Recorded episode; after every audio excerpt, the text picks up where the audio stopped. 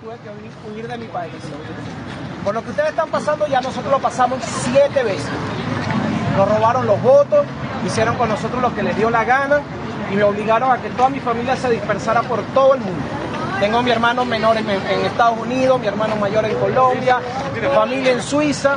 Y ustedes como están empezando a vivir eso, no deben permitir que lleguen al estado que Venezuela llegó. No deben permitirlo, hagan todo, hagan todo lo que esté en su poder. No se separen, no se dejen influenciar por el G2 cubano, esos hijos de puta que hasta aquí llegaron a Chile. Aquí hay un desgraciado de chavista de un programa en Venezuela que se llama Sur, Sur, la Conducta, que está aquí apoyando el vandalismo. Ok, todos tenemos derecho a manifestar, todos tenemos derecho a reclamar nuestro, nuestro derecho, valga la redundancia, pero el vandalismo jamás es una, es una vía.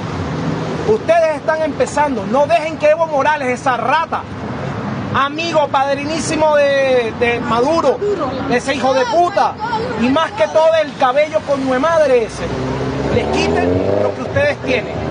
No lo permitan, no lo permitan. Aprovechen el momento, no lo dejen. Ya vieron que el, la votación fue un fraude. Total, total.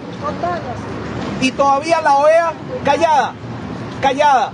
Ah, pero Bachelet sí vino de una vez y quiere venir aquí a Chile a ver la, este, las razones humanitarias. Y ustedes, y ustedes van a permitir que se les acabe su país. ¿Ustedes quieren hacer cola durante tres días para comprar un kilo de pan? ¡No, señor! ¿Ustedes quieren hacer cola solamente para comprar una aspirina para el dolor de cabeza? ¡No! ¿Ustedes quieren ver a su familia morirse porque no tienen medicamentos para poderlos atender? ¡No! ¿Ustedes quieren ir a un hospital y que los dejen morir en la, en la sala de urgencia, en la sala de espera, o que su, o su familia que vayan a tener un hijo lo tengan en el piso en una caja de cartón? ¿Quieren eso? No lo permitan. Tienen el poder. ¡Viva!